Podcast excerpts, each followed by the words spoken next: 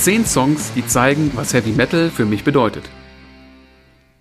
Ja, liebe Metalheads, willkommen zurück zu einer neuen Episode vom Metal Podcast und auch direkt zu einer neuen Rubrik. Und ja, ihr kennt das mittlerweile. Normalerweise, wenn es vorher eine Folge gab, wo ich so ganz allein geredet habe, ist bei der nächsten Folge ein Gast dabei. Und so ist das auch heute wieder. Wen haben wir denn hier am anderen Ende dieser Leitung? Ja, hier ist Steve von der Band Sworn Allegiance, Black and Trash Metal aus dem wunderschönen Saarland. Ja, wir beide kennen uns äh, über Facebook und haben uns kennengelernt über das Thema des heutigen Podcasts. Äh, die ähm, zehn meistgehörten oder auch Lieblings-Metal-Songs, die definieren, was Metal für einen bedeutet. Genau, das ist vollkommen richtig. Also diese Liste hatte, wie hast du dich jetzt selbst genannt? Steven, ne? Du heißt aber eigentlich Stefan. Genau, Stefan Bürgerlich und Steve in der Band. Ja. Okay, also bleiben wir, bleiben wir beim Künstlernamen. Ja. mein Künstlername ist nicht so kreativ, ich heiße wirklich Markus. ja. genau. Also, ähm, genau, auf äh, Facebook hatte Steven diese Liste veröffentlicht und ich habe mir die so durchgelesen und habe gedacht, boah, das ist eine coole Angelegenheit, weil wenn man die Bands oder die Songs kennt, kann man sich da schon eine ziemlich genaue Vorstellung davon machen, welche Art von Musik jemand eben mag. Ich meine, klar, Metal ist schon eine Art von Musik, aber so, äh, welchem äh, Subgenre man besonders zugetan ist. Und da habe ich so gedacht, ja, okay, ich probiere das auch mal und habe das dann so quasi für diesen Podcast jetzt auch wirklich missbraucht und habe dann gesagt, Steven, wenn du schon den Impuls dafür gegeben hast, lass uns das doch einfach zusammen machen. Das heißt, heute geht es eigentlich gar nicht um 10 Songs, sondern um 20, weil ich habe meine Liste eben auch gemacht, aber die habe ich bis heute unter Verschluss gehalten.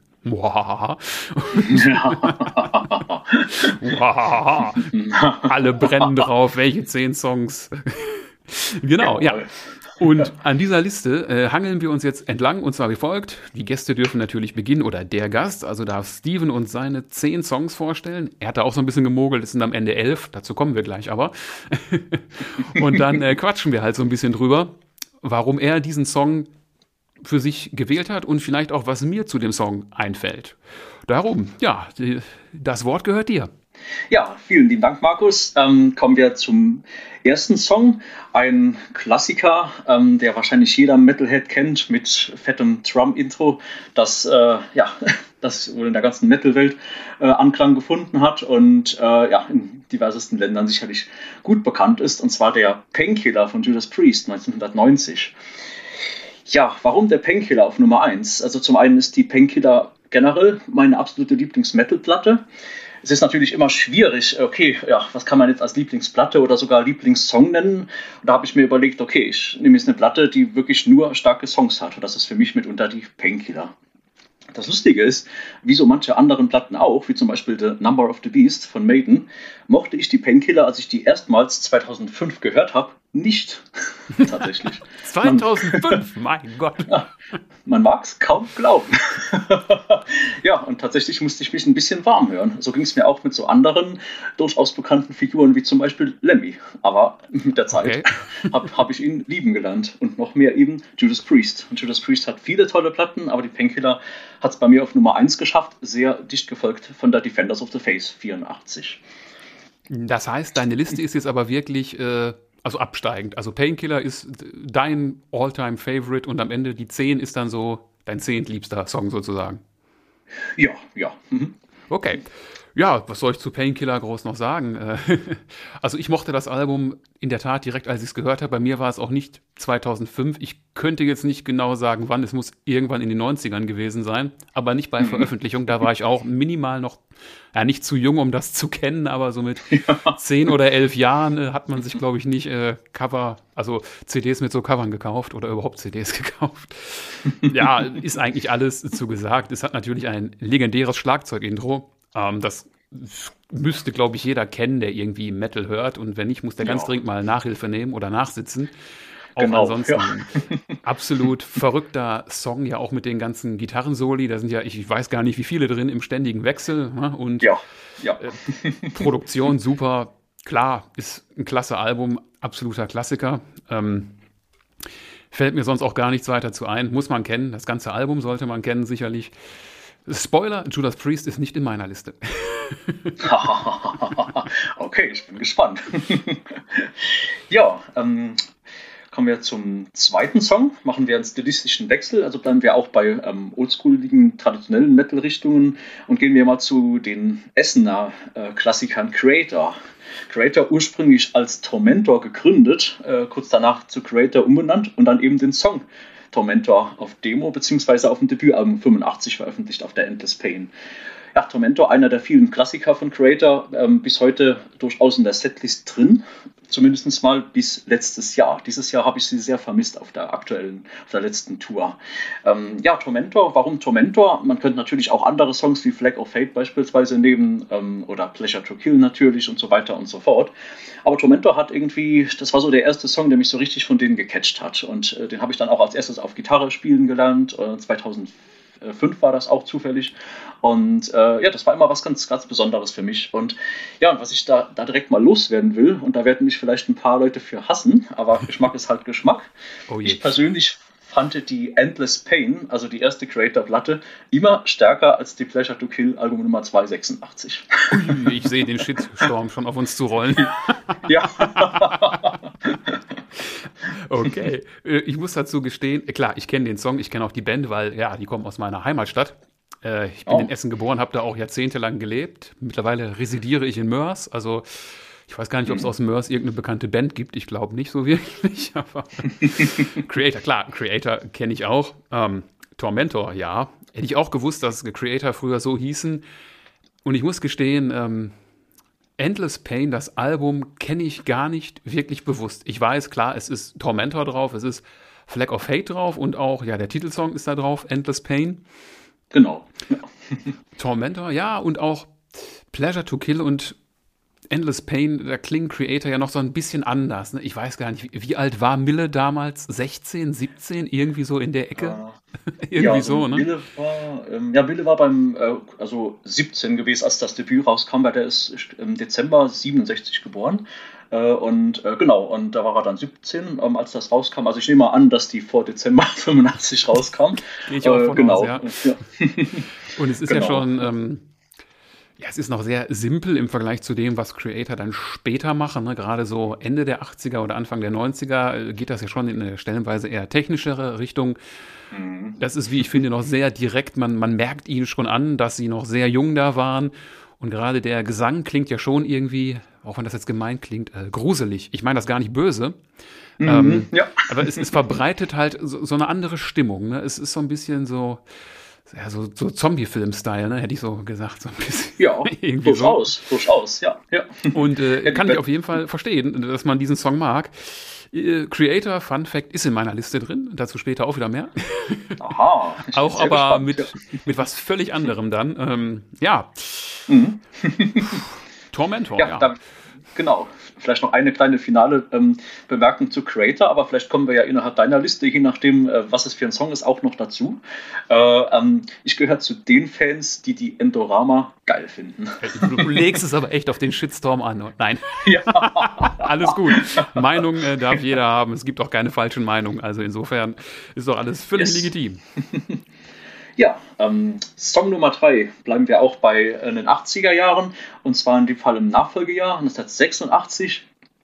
Ja, da kam eine Platte raus, Somewhere in Time, von einer Band, die auch wohl jeder kennt, Iron Maiden, mitunter ja eine der größten Metal-Bands, äh, die man so kennt, neben Metallica. Und ähm, auf der Platte ist ein Song drauf, Alexander the Great.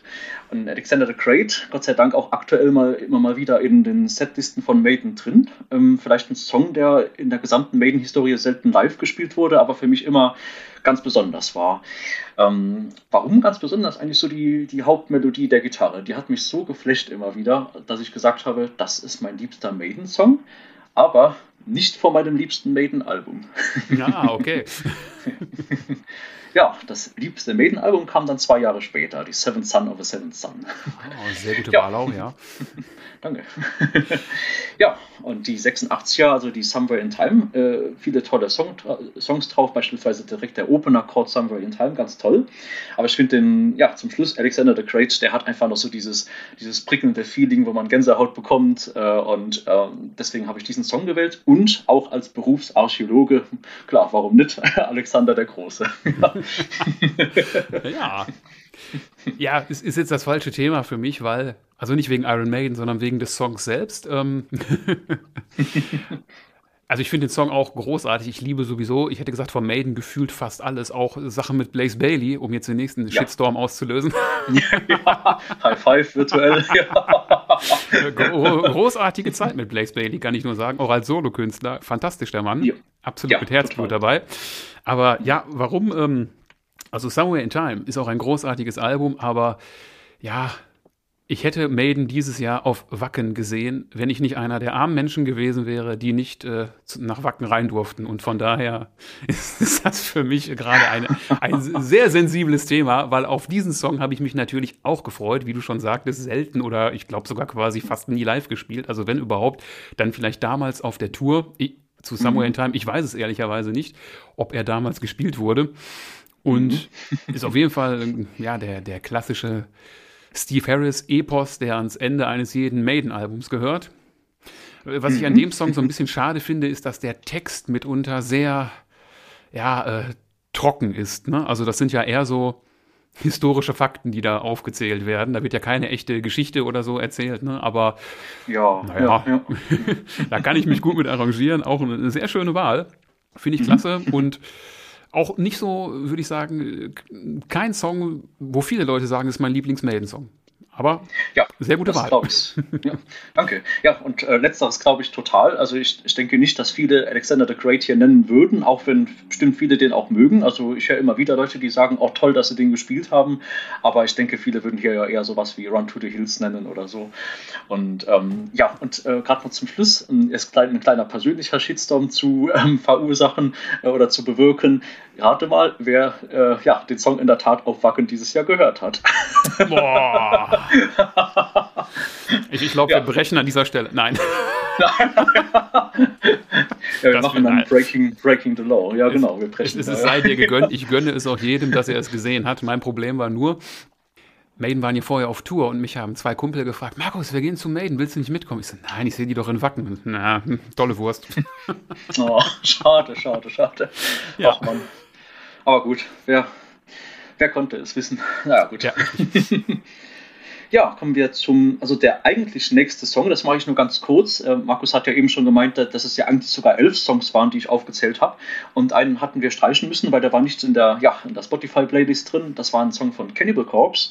Und Cannibal Corpse hatten ja ab 96, ähm, nachdem Chris Barnes raus war, der dann Six Feet Under ähm, hatte, ja, haben sie dann den George Corps Greta Fischer in, ins Boot genommen bis heute und die, wie ich finde, sehr starke Platte File rausgebracht, äh, 96 und da ist eben der tolle Song ähm, ja, Devoured by Vermin drauf und den konnten wir nicht finden. Also der wäre jetzt eigentlich gekommen.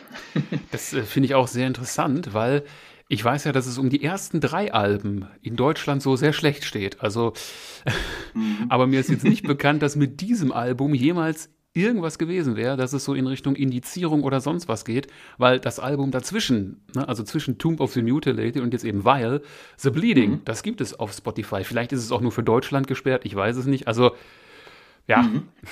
wir ja, können dem Song ja trotzdem zwei, drei Minütchen gönnen. Ja, ja. Es ist auch wirklich, ich war auch sehr überrascht zu hören, dass ausgerechnet der Song und ja, eben genau aus den genannten Gründen von dem Album, warum der nicht drin ist. Vor allem den spielen sie mitunter ja auch gerne live. Also ich habe jetzt äh, Kenny Cops auch mehrfach gesehen über die Jahre und der Song war eigentlich immer dabei. Also es ist eigenartig. Absolut. Aber naja. Vor allem, weil er ja auch bei, ganz normal bei, bei Metal Blade erschienen ist. Also gibt es eigentlich auch hm. rechtlich betrachtet erstmal keinen Grund. Egal, wir werden es nicht lösen. Ja. Mhm. Ja, und Cannibal Corpse, ähm, also es ist, jetzt die vierte Band, die hier genannt wird, nach Priest, Creator, Maiden. Ja, ähm, es geht ja hier auch natürlich um zu zeigen, ja, was bedeutet Metal für einen oder auch welche favorisierten Stile hat man. Und bei mir ist es einfach so, es sind halt primär oldschooligere Stile. Ich habe nichts gegen neuere Stile, aber Oldschool hat mich halt geprägt, äh, insbesondere die 80er Jahre. Und da ist halt eben der alte Heavy bis Power Metal, alter Death Metal, ähm, Thrash Metal und ja, ist halt eben da äh, normalerweise immer sehr gleichmäßig bei mir vertreten, plus äh, ja, früh 90er und aber auch späterer Black Metal, wie wir noch dazu kommen werden. Auf jeden Fall. Uh, Cannibal Corpse mag ich auch, also wer den Podcast so mal gehört hat, weiß, dass ich auch das letzte Album äh, gekauft habe und dementsprechend auch ein paar mehr Alben von dem besitze.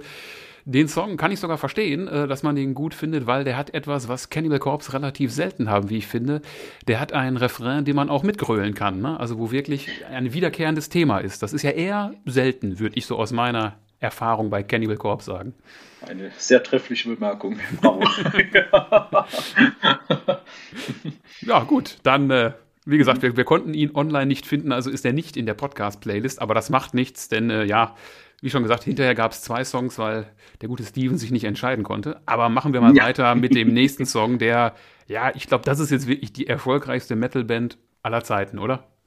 Hm, genau, mit, mit dem Worten wollte ich auch gerade einsteigen. Ich hab, hat, es eher eben so zufällig genannt, die größten Metal-Bands, Maiden und dann halt Metallica. Ja, von letzteren ist jetzt die Rede. Metallica, gut, als äh, 80er Metal-Fan nimmt man natürlich auch was von den 80er Platten. Ähm, ja, ich habe mich entschieden für Fight Fire with Fire, den Opener vom zweiten Album Ride Lightning 1984. Ja, warum diesen Song? Warum nicht, wie, wie wahrscheinlich viele andere was genommen hätten, vielleicht von der Master of Puppets oder vom ersten Album? Ähm, sagen wir mal, Seek and Destroy. Nein, ich habe mich für Fight Fire with Fire entschieden, weil ähm, das war einer der Songs, die mich in meiner Jugend äh, vor, also ich habe 2003 angefangen Metal zu hören, auch mit alten Metallica, ähm, ähm, beziehungsweise ne, zuerst mit etwas späteren Metallica. Ich habe leider Gottes mir zuerst die Load gekauft. Das war leider, ja, das war leider ja, das war leider in der Tat die volle Ladung, ja. Du legst es echt drauf Ladung. an, oder? Aber man muss ja sagen, es hat dir nicht geschadet. Du hast ja trotzdem noch einen guten Geschmack entwickelt. Entschuldigung. Ja, ja, ja. Ja, da war gerade die, die Kurve bekommen, ja. Knapp, ja, ne? genau ähm, genau die Kurve bekommen, Hellbent for Leather, Judas Priest. Ne? ja, ähm, ja, die Fight Fire with Fire, denn der Song, der hat mich einfach damals, also der hat mich einfach auch mitgeprägt, so vom, klar, vom, vom, vom, von der trashigen Spielweise. Ich meine, Metallica hat als Trashband bekanntlich ja gestartet mit den ersten zwei Platten, ist dann ja immer melodischer, heavier geworden. Und ähm, ja, und bei, bei diesem Song fand ich einfach so den, die Gesamtwirkung total klasse. Ähm, natürlich das gesamte Album total stark, kein einziger Ausfall drauf. Ähm, und dann hat das Gitarrensolo vor allem Ding, also ich als Gitarrist, ich hatte da gerade angefangen 2004, als ich die, die Platte dann halt gekauft habe. Also 2003 hatte ich die Load gekauft und dann 2004 die da und auch die anderen 80er Platten. Und das hat mich einfach umgehauen und das haut mich bis heute um, dieser Song. Und ja, und äh, der Song ist für mich deswegen eigentlich der stärkste Song der Platte. Und obwohl er ja eigentlich einer der etwas weniger live gespielten ist, weniger oft live gespielten ist. Ja.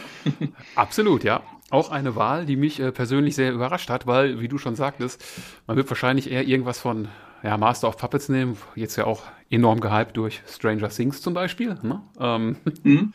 oder ansonsten hätte ich auch wirklich gedacht, wenn es was von Ride the Lightning ist, ist es eher sowas wie For Whom the Bell Tolls oder Creeping ja. Death, Fade to Black, irgendwie sowas.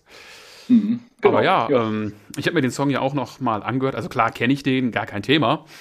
Ähm, er ist schon als, als Opener eine starke Nummer, ne? mit dem Akustik-Intro und wenn es dann losgeht, dann haut einen das so gerade Anno 84, als das ja erschienen ist, glaube ich, schon ziemlich aus den Socken. Und das hat auch heute absolut nichts von seiner Wirkung verloren. Klar, der Sound ist aus heutiger Sicht nicht mehr so ganz optimal, aber hey, das ist 40 Jahre alt und da wurde genau. noch analog aufgenommen, ne? da musste man das noch wirklich spielen. Also. Total. Ja, ja, damals war das noch so. Wenn, wenn da die, die Hand geblutet oder der Finger geblutet hat, dann war alles gut. genau, so war das. Ist auch heute noch so ja. eigentlich oder sollte immer noch so sein. Ja, und ähm, ja, und um die, die Shitstorm-Reihe ein bisschen fortzuführen, ich finde das ja total, macht mir total viel Fun. Ähm, ich bin tatsächlich kein hundertprozentiger Gegner von San Enger. Also der Sound, ganz, ganz schlimm, wo wir es gerade vom Sound hatten, ganz oh ja. keine Frage. Das klingt wirklich wie auf alten Blechtrommeln und was weiß ich was, wie eine alte Demo oder sowas. Aber ich finde von den elf Songs der San Enger immerhin vier Stück gut. Deswegen finde ich es kein grottiges Album, aber auch kein sehr gutes. ja, da könnte man, da könnte man wahrscheinlich eine komplette Episode drüber machen und nur über St. Enger reden. Aber ich glaube, ich, ich glaub, niemand möchte über den Schlagzeugsound reden. Also ich fand früher, der, der, klingt wie eine Keksdose, ne? wenn man irgendwie so eben ja. vor Weihnachten die leere Keksdose nimmt und draufhaut, das, das hört sich so an. Ich weiß auch nicht, was die da geritten Ist ja auch völlig egal. Snare-Teppich wurde ausgeschaltet, warum auch immer. Ja, gut. Whatever. Ja, ähm, ja, bleiben wir beim nächsten Song, bleiben wir mal beim alten Thrash Metal.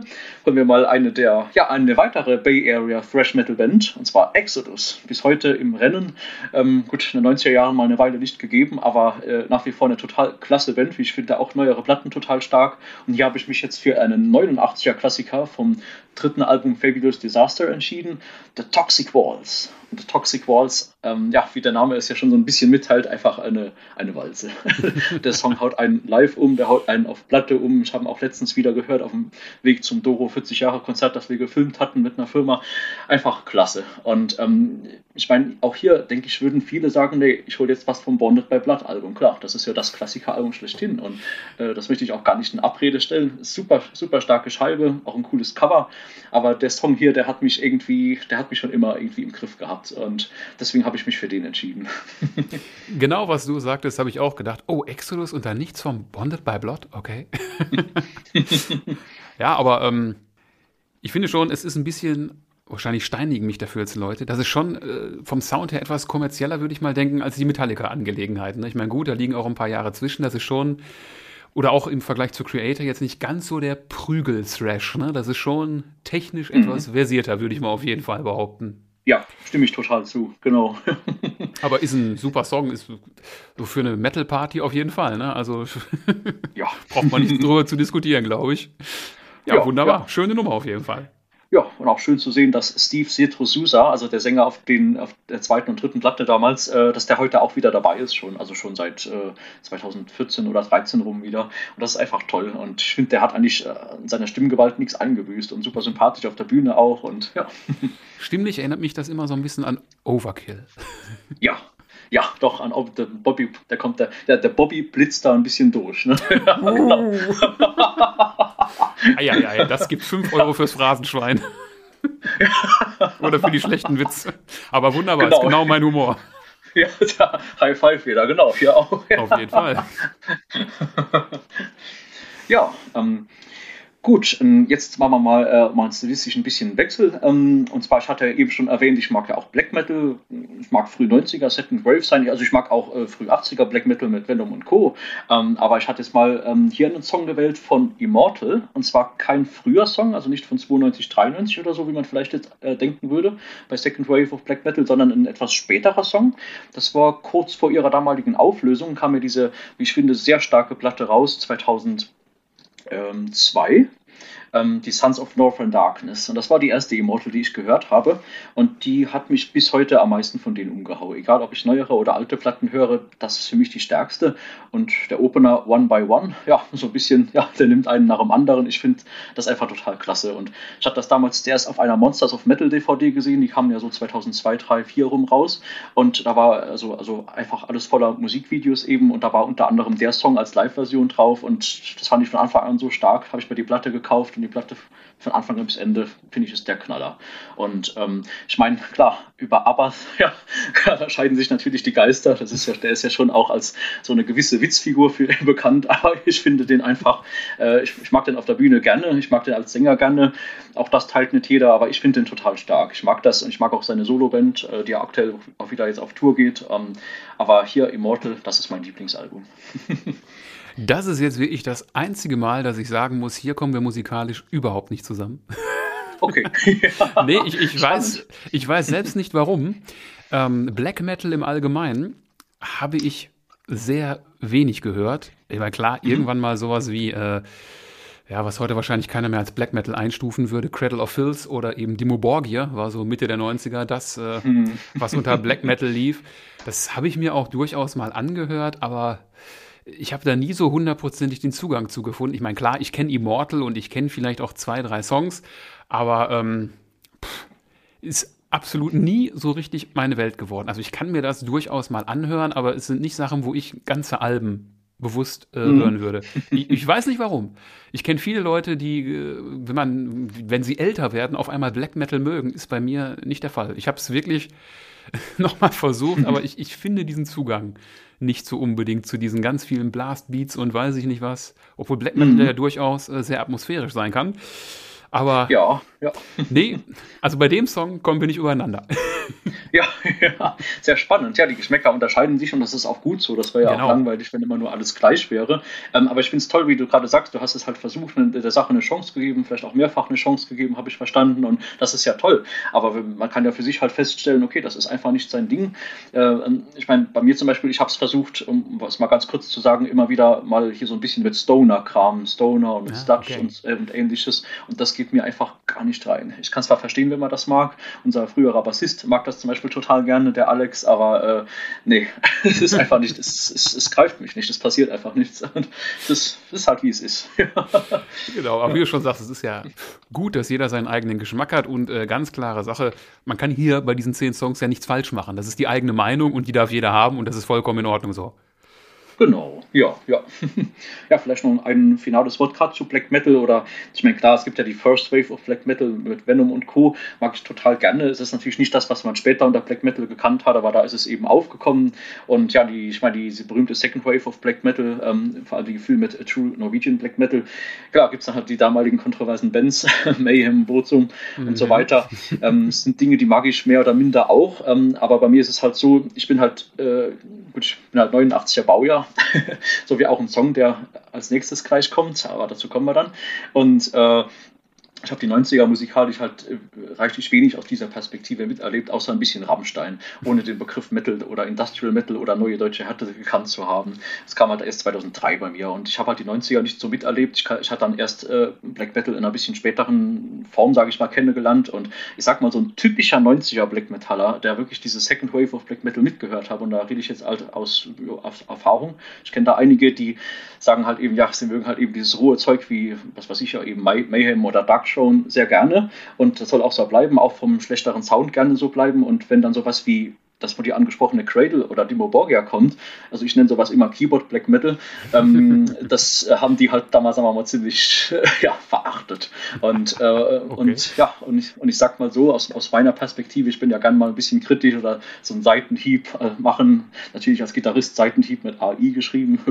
und ähm, macht 10 Euro. ähm, ja. und, und ähm, ja, ähm, ich sag mal so, ähm, manche haben dann sicherlich mit der Zeit ihre Scheuklappen mal geöffnet und gesagt, ja, es gibt auch andere schöne Black Metal-Varianten oder eben auch so wie du sagtest, atmosphärischen Black Metal kann man ja mit Keyboard auch erzeugen, kann man aber auch mit Gitarren erzeugen. Also ich finde, es gibt ja auch sowas, ähm, ja, da, da komme ich auch später noch dazu. Ähm, den kann man so liebevoll Fairy Tale Black Metal nennen, einfach weil er eben so episch Fantasy-mäßig klingt, aber ja. immer noch Black Metal ist und, und einfach ein bisschen mehr Melodie hat. Und das finde ich auch, das mag ich auch lieber insgesamt als diesen ganz hohen früh 90er Stuff. Aber ist wie immer Geschmackssache. genau. Ja, dann mal weiter im Kontext. Genau, ich habe es ja schon angedeutet, mein, mein, äh, mein mittleres Alter, äh, 1989. Ähm, ja, wurde nicht nur ich released, sondern da kam auch von einer anderen großen Trashband äh, eine tolle Platte raus, und zwar die Agent Orange. Äh, die Rede ist natürlich, wie jetzt sehr viele wissen werden, von Sodom, äh, einer der drei großen Trashbands Deutschlands, neben äh, Destruction noch die dritte Band. Und ähm, ja, Agent Orange, warum Agent Orange? Ähm, war auch einer der ersten Songs, die ich von die ihnen kannte, aber auch für mich einer einfach der stärksten Songs bis heute. Ich mag die Platte im Gesamten total gerne. Ähm, ich mag auch den Vorgänger Persecution Mania gerne. Aber ich bin jetzt zum Beispiel einer von denen, die das Debütalbum äh, nicht so stark finden und auch vom Sound ziemlich katastrophal finden, wo wir wieder bei Soundveränderungen oder auch ein bisschen Stilveränderungen wären von Ben, so wie auch bei, bei Creator. Es gibt ja sogar Leute, die sagen, die erste Sodom, also die ähm, Obsessed by Cruelty 86 wäre sogar ein Black Metal Album. Da stimme ich aber nicht so ganz zu. ja. auch, ja, ja, auch, auch wenn man natürlich sagen muss, der ähm, Tom Angel Ripper ähm, oder ähm, ja, bürgerlich der Thomas Such, der hat ja auch, ähm, der hat ja auch eine etwas strammere Stimme. Ich meine, der hat ja jetzt nicht unbedingt die ganz typische Trash-Stimme, möchte ich mal behaupten. ja, ja, und äh, ja, Agent Orange für mich einfach ein totaler Klassiker, ein cooles Gitarrensolo, aber dann vor allen Dingen sehr abwechslungsreich vom Tempo. Und das, das, das finde ich halt ansprechender, als einfach nur drauf zu kloppen, wie es dann so manche zeitgleichen Bands gemacht haben. Agent Orange war, glaube ich, auch wirklich der erste Sodom-Song, den ich jemals gehört habe, weil es in meiner Erinnerung auch die erste CD war, die ich mir jemals von dieser Band gekauft habe. Und ja, ist auf jeden Fall einer ihrer ganz großen Klassiker und auch, ich würde mal denken, einer der Signature-Songs überhaupt. Und mhm. es, ja, das Album ist ja auch schon, da entwickelt man sich ja weiter. Ne? Also die Songs werden ja auch, gerade Agent Orange ist ja über sechs Minuten lang und so, die Songs werden länger, sie werden auch ein bisschen ausgefeilter, während man zeitgleich ja auch so ein bisschen ja fast schon in so eine punkige Richtung manchmal tendiert. Ne? Also auf jeden Fall ist das ein sehr mhm. Abwe ich hasse dieses Wort abwechslungsreich, das geht immer so schwer über die Lippen. ja. Ein sehr abwechslungsreiches Album und den Song äh, finde ich auch klasse. Ja, auf jeden Fall. Und ist auch ein super Album. Kann ich vollkommen verstehen. Ja, freut mich. Ja, schön. Ja, ich meine, da Sodom hat äh, auch, auch in heutiger Zeit, äh, ich finde, die haben in allen Jahrzehnten durchaus immer starke äh, bis sehr starke Platten gemacht. Also ich mag nicht ganz alle Alben, aber die meisten finde ich wirklich richtig gut. Auch jetzt, auch die neu, neueren Outputs richtig gut. Die neueste EP, die 1982, habe ich noch nicht gehört, aber unser Gitarrist äh, hat sie mir jetzt wärmstens empfohlen. Okay. genau. Ja. Stilistisch bleiben wir bei der Musik, glaube ich, für den nächsten Song. Ne? Das war ja dein gemogelter doppelter Platz 8. Genau, genau. Der ursprüngliche Platz 8, äh, ja, da, da konnte ich mich nicht entscheiden zwischen Sodom und Destruction. Ja, da werden wohl sicherlich einige schmunzeln. Ähm, ja, ja, beides, beides tolle Bands. Ähm, ähm, bei den drei großen Trash-Bands war halt bei mir Creator immer die Nummer 1, aber Sodom und Destruction, da kann man sich drum prügeln, also meiner Meinung nach. Und jetzt haben wir uns halt eben, weil eben dieser Cannibal Corpse Song ja halt rausgefallen ist aus erwähnten Gründen, hatten wir uns entschieden, okay, wir holen jetzt beide Songs rein und jetzt kommt hier von Destruction ähm, ein Song von 87, der Titelsong des damaligen Albums Release from Agony. Auch hier könnte ich mir vorstellen, dass einige jetzt überrascht sind, dass ich ausgerechnet den Song genommen habe, weil da wird man ja wahrscheinlich auch eher was von den ersten zwei Scheiben nehmen. Aber ähm, für mich war der Song auch immer so richtig ausschlaggebend. Der hat für mich am meisten reingehauen, denn der ist mir am, am meisten im Ohr geblieben, trotz toller Klassiker wie zum Beispiel Matt Butcher zuvor. Ähm, aber genau. das Release from Agony, das war so mein alter, mein alter Lieblingssong und das ist eigentlich bis heute so einer meiner absoluten Destruction-Favoriten. Jo, Destruction, eine der Bands, die an mir so zu meiner Jugend zumindest ein bisschen vorübergegangen ist. Ich glaube, das lag daran, dass die zu dem Zeitpunkt äh, sich mal wieder, was heißt mal wieder, da hatten die sich aufgelöst, mal temporär. Und äh, aber Creator und Sodom gab es halt immer noch, von daher habe ich die dann halt so, so mit 15 Jahren oder so gehört. Den mhm. Song kenne ich auch. Hm, ich weiß, was du meinst. Also ich glaube auch, wenn man Destruction sagt, werden Leute eher sowas wie Matt Butcher oder vielleicht auch äh, Curse the Gods oder sowas sagen. Ne? Ja, ja. Mhm. Aber auch äh, ist ein sehr gelungenes Album, was, wie ich finde, aber einen etwas unglücklichen Sound hat. Also gerade vom Schlagzeug klingt die Platte mhm. irgendwie sehr naja, gewöhnungsbedürftig, obwohl St. Anger ja auch, insofern alles gut. ja, der St. Sound ist ja noch schlimmer. Aber ich stimme dir zu, es ist wirklich kein so guter Sound. Das, das dachte ich auch beim ersten Hören damals schon irgendwie, das war so dumpf irgendwie. Genau, es, war, es klingt dumpf irgendwie. Ja. Schade, aber trotzdem eine tolle Platte. ja, auf jeden Fall. Wenn man Thrash mag, kommt man da, glaube ich, nicht dran vorbei. Naja, an anderen Destruction-Sachen auch nicht, aber das ist auf jeden mhm. Fall noch die, die Phase, wo man es noch unter Kult abstempeln konnte. Das wurde ja hinterher, glaube ich, gab es ja mal so einen leichten Peak nach unten. Ne? Aber egal. Ja, ja, gut, ja, Destruction ist halt einer von diesen Bands, eigentlich auch so wie Exodus, ja, die es entweder mal eine Weile nicht gab im Laufe der 90er oder ähm, ja sehr wenig aktiv waren. Ich, hier bin ich mir nicht ganz sicher, ehrlich gesagt. Ich weiß, bei Exodus war es wirklich mal eine Weile so, da war Schicht im Schacht. Bei Destruction weiß ich, die hatten einen Sängerwechsel mit dem Cracked Brain Album äh, um, um, um die Jahrzehntwende und dann war ein paar Jahre nichts. Da kam so eine Destruction EP raus, aber mit anderem Sänger, einem ganz katastrophalen Sound und generell irgendwie Songs, die mir gar nicht reingingen. Und dann Jahre jahrelang nichts, wenn ich richtig informiert bin. Und da kam ja der Schmier wieder zurück, Gott sei Dank. Und zwar auf Drängen von eigentlich so Metal Hammer oder Rockhard oder beiden und, und einfach von der Öffentlichkeit. Die wollten den Schmier wieder zurück. Und dann kam ja halt eben 99 die Hell, All Hell Breaks Loose raus, wo dann auch The, The Butcher Strikes Back oh, ja, drauf genau. ist. Und ja, ab da ist es ja wieder ständig Platten und auch viele starke Platten, finde ich. Auch so die, die neueren Sachen auch richtig stark von denen. Und ja, und äh, eine richtig tolle Band, äh, finde ich. Und es ist einfach schade, wie es in den 90er Jahren gelaufen ist. Aber naja, dafür hatten ein, ähm, wurden einige hungr hungrige Bäuche damals gestillt in den 90er Jahren, weil der Schmier war dann irgendwann ein erfolgreicher Imbissbesitzer. Genau, er hatte ein Bistro, ne? oder hat es, glaub, Bis, hat er es noch? Ich weiß ja. es nicht, ja.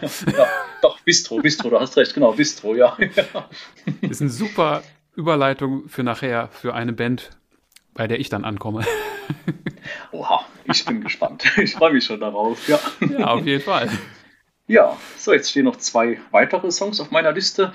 Ähm, eben schon so ein bisschen angedeutet, Black Metal in einer etwas melodischere Variante, beziehungsweise, oder auch Fairy Tale Black Metal, wie man das nennen könnte. Das habe ich, das, das hab ich einer, Freundin, einer guten Freundin von mir geklaut.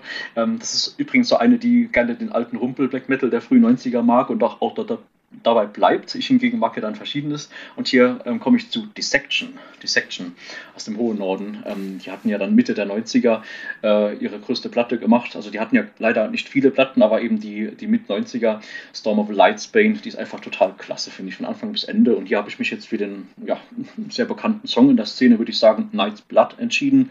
Ähm, ja, also es war damals, als ich die gehört habe, das erstmals gehört habe, das könnte auch schon fast, also nicht ganz 20 Jahre, aber vielleicht so 15, 16 Jahre her sein, habe ich auch direkt umgehauen. Im krassen Gegensatz zu Painkiller. ja, gut.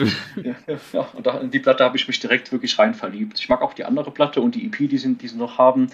Ja, da hat ja dann der, der berühmt-berüchtigte Sänger hat ja dann leider, und Chef der Band hat ja dann später Suizid begonnen, äh, ähm, begangen. Mhm, und genau. äh, ja, in seiner ganz eigenen Geschichte, aber der ist ja äh, zu Recht recht kontrovers diskutiert. Und ähm, aber die Platte so oder so bleibt einfach stark. Und ähm, ja, ich finde, die hat also die hat eigentlich auch keinen schwachen Song. Also so im Bereich Black Metal oder wenn man mal den melodischen Black Metal oder Fairy Tale Black Metal nehmen würde, würde ich sagen, ist das eine der stärksten Platten in dem Bereich und äh, kann ich wirklich jedem ans Herz lieben, der es halt, ähm, ja, sagen wir mal, sehr hart mag, aber mit ein bisschen, ja, mit ein bisschen, wie könnte man sagen, Put, ähm, Zuckerpuder ähm, drauf, ja, äh, Puderzucker drauf, ja. genau. Also, ja. wenn wir vorhin bei Immortal nicht zusammengekommen sind, ähm, die Section zumindest soundmäßig das ist was, was ich mir auch anhören kann. Also ich kannte die Band auch, klar. Äh, auch das Album vom Namen her kannte ich auf jeden Fall. Und irgendjemand aus meiner Band früher hatte die Scheibe zu 300 Prozent auch. Ähm, und ich muss auch sagen, ich habe mir den Song jetzt ja natürlich in Vorbereitung dieser Folge nochmal angehört. Und das ist auch die Art von äh, Black Metal, wo ich dann auch irgendwie noch einen Zugang zu finde, weil da gibt es dann ja auch äh, Akustikpassagen zwischendurch. Ne? Das ist ja nicht die ganze Zeit nur Gebolze und Gekrächze und sowas sagt man als Metaller, ne? voll furchtbar. Jetzt äh, hassen mich bestimmt ganz viele Leute, aber macht nichts, ich kann damit leben. Das ist nur mal meine Meinung. Ähm, ja. Ja, die, über die Kontroversen kann man ja den letzten Endes den Mantel des Schweigens hüllen. Ne? Das ist ja leider im Black Metal gerade, was in den 90ern passiert passiert ist, gibt es da ja, glaube ich, äh, so viele Kontroversen. Da könnten wir wahrscheinlich zwei Stunden drüber philosophieren Sicher. an dieser Stelle. Sicher, da habe ich keinen Zweifel dran. Absolut nicht, nein. Ja. ja, da sind wir schon am Ende, ne? Ja, es kommt noch ein weiterer Song. Wir hatten jetzt schon viel Thrash Metal in der Liste. Ja, und warum sollte man die Liste nicht mit der ja, berühmtesten Thrash Metal Band aller Zeiten beenden? Natürlich mit Slayer. Ja, womit sonst? Ja. Und hier greife ich jetzt tatsächlich mal ein bisschen mehr in die, wenn man so will, Klischeekiste und nehme jetzt tatsächlich mal einen Song vom Raining Blood Album, von ihrem ja, bekanntesten Album, und zwar den Opener Angel of Death. Um auch direkt kontrovers ja. zu bleiben, ne? ja. ja, ähm, klar, man würde jetzt wahrscheinlich am liebsten ja auch den Song einfach Raining Blood nehmen, aber ich habe Angel of Death genommen, der hat für mich im Schnitt noch mehr Wucht. Und zwar von Anfang an. Und ich, mag, ich liebe den. Also ich, und zwar liebe ich aber die gesamte Platte. Für mich ist diese Platte ja eher, und jetzt wollen wir beim Shitstorm bleiben, ähm, zum Final nochmal, für mich ist diese Platte kein Album, sondern eine EP. Die ist nämlich so dermaßen kurz. Ich meine, die dauert 29 Minuten, ne? Unter 30 ja. ja, Wahnsinn. Also, äh, kleiner Spoiler-Alert, unsere erste EP meiner Band, dazu kommen wir vielleicht zum Schluss noch, wenn ich darf, ähm, die wird auch ungefähr so lang dauern. Und das ist eine EP, das ist kein Album. So. ja, aber jedenfalls ähm, bleiben wir mal bei Slayer. Slayer, ihr drittes Album, das war ja dann auch, ähm, wenn ich das richtig sehe, das Riesendurchbruchsalbum. Ja, auf jeden und, Fall. Ähm, ja, nach auch wirklich zwei tollen Vorgängern. Aber ähm, klar, Rain Blood, die verdient wirklich ihr, also ihr Lob bis heute. Und diese Platte habe ich, das weiß ich noch genau, 2005 das erste Mal auch gehört, so wie auch manche andere Platten, die hier in der Liste vertreten sind durch den Song. Und damals war ich auf Klassenfahrt nach, äh, also Austausch, so, so Schüleraustausch war das gewesen mit unserer Partnerstadt in Frankreich, äh, Zentralfrankreich. Und da habe ich diese Platte auf dem, der Bustour, ich weiß nicht wie oft, durchgehört. Ich meine, man konnte es ja auch oft hören, die ist ja nicht so lang. genau, rechnen wir nach, wie viele Stunden ihr gefahren ja, seid, dann ja, kommst du ja. doppelt so oft. Ja, und äh, es ist einfach, diese Platte ist reingegangen wie nichts. Und da finde ich auch alles, alle Songs wirklich richtig stark. Also die, ähm, die könnte man jetzt auch, sagen wir mal, generell in die Platten, also allgemeine Platten-Favoritenliste, könnte ich die auch ganz, ganz weit nach oben schieben. Und äh, ja, da könnte man sich sogar drum streiten, will man das jetzt vielleicht sogar auch auf Nummer 1 setzen, neben der Painkiller, wie ich es eben erzählt habe. Aber das ist wirklich auch so ein richtiges, so ein Album, wo ich sagen würde, die geht einfach immer. Und die macht einfach Spaß ohne Ende. Und ja, und ähm, hat ein paar coole Soli drauf. Ähm, dann hat auch sehr viele tolle Tra Trash-Songs und ähm, der, äh, also Trash-Riffs meinte ich, sorry. Und ja, der Angel of Death, der steht, der steht für mich einfach hervor. Der hat einfach diese, diese Wucht, allein schon dann den Eingangsschrei von Tom Araya, äh, einfach legendär. Fall, ja. Und dann natürlich auch eine krasse Thematik natürlich, ja. ja, kann ich vollkommen nachvollziehen. Ist ja, ja wie eben äh, Raining Blood wohl der Signature-Song von Slayer überhaupt. Und ja, auch hier gilt ja, Kontroversen um das Thema, okay, ist lange her. Okay, besonders schlau hat sich äh, Jeff Hannemann da bestimmt nicht angestellt. wie er sich auch in Interviews dann dazu geäußert hat. Aber ja, kann man nicht wegdiskutieren, ist ein Klassiker. Und ja, der, der Schrei zu Beginn ist so das Pendant, würde ich mal sagen, zum Power-Metal-Schrei, ne? der ja auch so mhm. klassisch irgendwie in, im Intro-Riff irgendwie kommt. Ja, mhm. auf jeden Fall. Braucht man nicht drüber ja. diskutieren. Und das ist auch wirklich der Moment, wo ich dachte, oh, jetzt ist er einmal eingeknickt und hat doch einen echten Klassiker dann genommen. Ja. Herrlich. Kann ich sehr gut nachvollziehen, doch, muss ich ja schon sagen. Und ähm, ja, vielleicht auch wie bei manch anderen Bands ein bisschen was zur Historie noch zu sagen und zum Geschmacklichen, so was Platten anbelangt. Also erstmal, du hast gerade den Begriff so quasi so Step zum Power Metal, also Schwelle zum Power Metal erwähnt. Ähm, ja, das Debütalbum, die Show No Mercy von 83, die hat ja wirklich, äh, ja, die ist ja vom Gesang schon ein Stück weit anders einfach und tatsächlich ein alter Kumpel von mir, der hat die immer so ein bisschen, ähm, so ein bisschen Richtung Richtung Priest geschoben. Natürlich härter als Priest, aber der hat das immer so ein bisschen so belächelt, wobei er die Platte nicht schlecht findet. Aber ich finde diese erstes, erste Album finde ich auch richtig stark, muss ich sagen. Die zweite, die Hello Waits, die finde ich ähm, von den Songs allgemein ein bisschen schwächer, wobei bei der Song Hello Waits natürlich ganz extrem hervorsticht. Äh, den, den mag ich auch total gerne. Und dann halt eben die beiden weiteren ähm, Platten nach der Ring, Platten, äh, klar, da werden auch viele zustimmen, äh, South of Heaven und die ähm, Season the Abyss. Ja. Ganz tolle, ganz tolle Platten, also richtig, richtig stark. Äh, aber da haben, die sich natürlich ja auch entwickelt. Und ich meine, klar, äh, sagen wir High Speed äh, auf der äh, ähm, Raining Blood und dann gefolgt von mehr oder minder mit Tempo auf das House of Heaven. Das ist ja wirklich berühmt. und ähm, aber ich finde die House of Heaven, die äh, finde ich kaum schwächer. Die hat auch so viele Klassiker drauf und die macht so viel Spaß und die Seasons auch. Aber ich finde, da kommt halt so langsam so ein Einbruch rein. 94 mit der Divine Intervention. Also die ist noch ziemlich cool, aber die hat auch schon ein paar schwächere Songs drauf, finde ich. Ähm, Habe mich aber nicht davon abgehalten, auch das ein oder andere mal auf Gitarre zu versuchen. äh, ja, okay. und, und ich finde, ja, und ich finde danach, ähm, ja, da kann man sich natürlich drum streiten, okay, was sind die stärksten, was sind die schwächsten Slayer-Platten. Ich finde halt, für mich persönlich ist eigentlich die Diabolus in Musica, das nächste richtige ähm, selbstgeschriebene Studioalbum 98, das ist für mich die, die schwächste Platte. Die hat einen sehr starken Opener und das war's. Alles andere flacht für mich total ab. Ja, äh, God Hates Us All 2001, bisschen stärker, aber wie ein Kumpel von mir mal so schön gesagt hatte, ja, der Tom Araya hält auf dieser Platte einfach nicht die Schniss. das, okay. der, der, singt fast ohne Pause und es fällt tatsächlich auf. Und es ist ein bisschen anstrengend, ähm, da gebe ich ihm recht und von Songwriting her auch ein bisschen schwächer. Ein paar tolle Songs sind drauf. Der, Song ist, äh, der Sound ist natürlich ziemlich fett angepasst in der damaligen Zeit, ganz anders wie die früheren Platten, aber einfach songwriterisch äh, einfach nicht so gut. Christ Illusion 2006, weiß ich noch, hatte ich damals auch die Interviews gelesen und da stand dann auch so, so schön da drin. Ja, die, die Hälfte der Platte haben sie geschrieben, als sie im Studio waren. Da haben sie sich halt länger eingemietet. Die Kohle hatten sie, kann man sich ja vorstellen. Und äh, ja, und ich finde, das hört man der Platte auch an. Also die finde ich auch bis auf zwei, drei Songs relativ austauschbar, um es mal so zu formulieren. Ganz anders die 2009er World Painted Blood. Die sticht auf einmal wieder positiv hervor. Die hat viele starke Songs, finde ich. Vielleicht ist nicht so gut wie South of Heaven beispielsweise, aber doch wirklich eine richtig starke Platte, die ich auch kaufen würde oder zum Kauf empfehlen würde. Ja, und ihr letztes Album, leider Gottes 2015, Repentless, die flacht leider auch wieder ziemlich ab. Die hat da den starken Song Repentless, die hat einen guten Sound, aber ich finde, die hat einige schwache Nummern drauf. Ja, und das war es ja eigentlich leider schon bis heute und viel zu früh aufgelöst, diese Band. leider Gottes ja, auf jeden Fall. ja, wunderbar. Damit haben wir deine zehn Songs durch und jetzt äh, darf ich dann meine zehn Songs zum Besten geben. Ich bin, ich bin gespannt. ich habe das Ganze jetzt ein bisschen anders gemacht als du. Also für mich ist das keine Top-Ten-Liste irgendwie, ne? also mit, mit, mit, Gewichtung oder Rangfolge oder was auch immer. Ich habe einfach mhm. überlegt, welche Songs meinen Musikgeschmack wirklich repräsentieren, der mitunter auch äh, komische Auswüchse annehmen kann. Und ähm, habe es dann einfach chronologisch geordnet, weil ich mir nicht diese Mühe machen wollte, irgendwie zu sagen, das ist mein absoluter Lieblingssong. Dafür habe ich viel zu viele Songs, die ich einfach grandios finde. Und darum, äh, ja, ich äh, arbeite halt im IT-Bereich, da ist man immer so Zahlen, Daten, Fakten, also einfach jetzt von ganz hinten bis nach ganz vorne. Wir beginnen ja. mit einer Band, äh, die wir heute auch schon äh, erwähnt haben. Es ist natürlich äh, die beste Band der Welt, also eine meiner beiden besten Bands der Welt, Iron Maiden, darum geht's natürlich. Und es geht um das Album The Number of the Beast und es geht mhm. um den Abschlusssong dieses Albums, Hallowed Be Thy Name. Ja, auch wenn sich da ja so eine kleine Kontroverse drum rankt, die behauptet, dass Steve Harris diesen Song überhaupt nicht selbst geschrieben hat. Das kann man im Internet, irgendwo auf YouTube gibt es da auch äh, Videos, wo es dann Vergleiche Boah. gibt zwischen dem Song und dem, wo das dann angeblich geklaut worden ist oder wie auch immer. Ich, ich glaube weiterhin, Steve Harris hat den komponiert, ist mir auch egal. Ähm, ja, das ist für mich so, Maiden haben ja äh, am Anfang einen sehr punklastigen Sound noch gehabt. Ne? Und ähm, das Album Number of the Beast mit Bruce Dickinson am Gesang und eben gerade dieser, dieser Abschlusssong ist für mich so die, die Geburtsstunde von episch angehauchtem Heavy Metal, wie Iron Maiden ihn später auch dann immer wieder mal machen.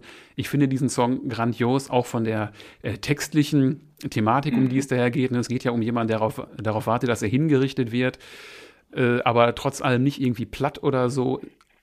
Klasse, die Twin-Gitarren gehören ja sowieso dazu, aber ich kann es schwer in Worte fassen. Dieser Song hat einen, er hat eine unglaubliche Wirkung auf mich schon immer gehabt. Gänsehaut pur.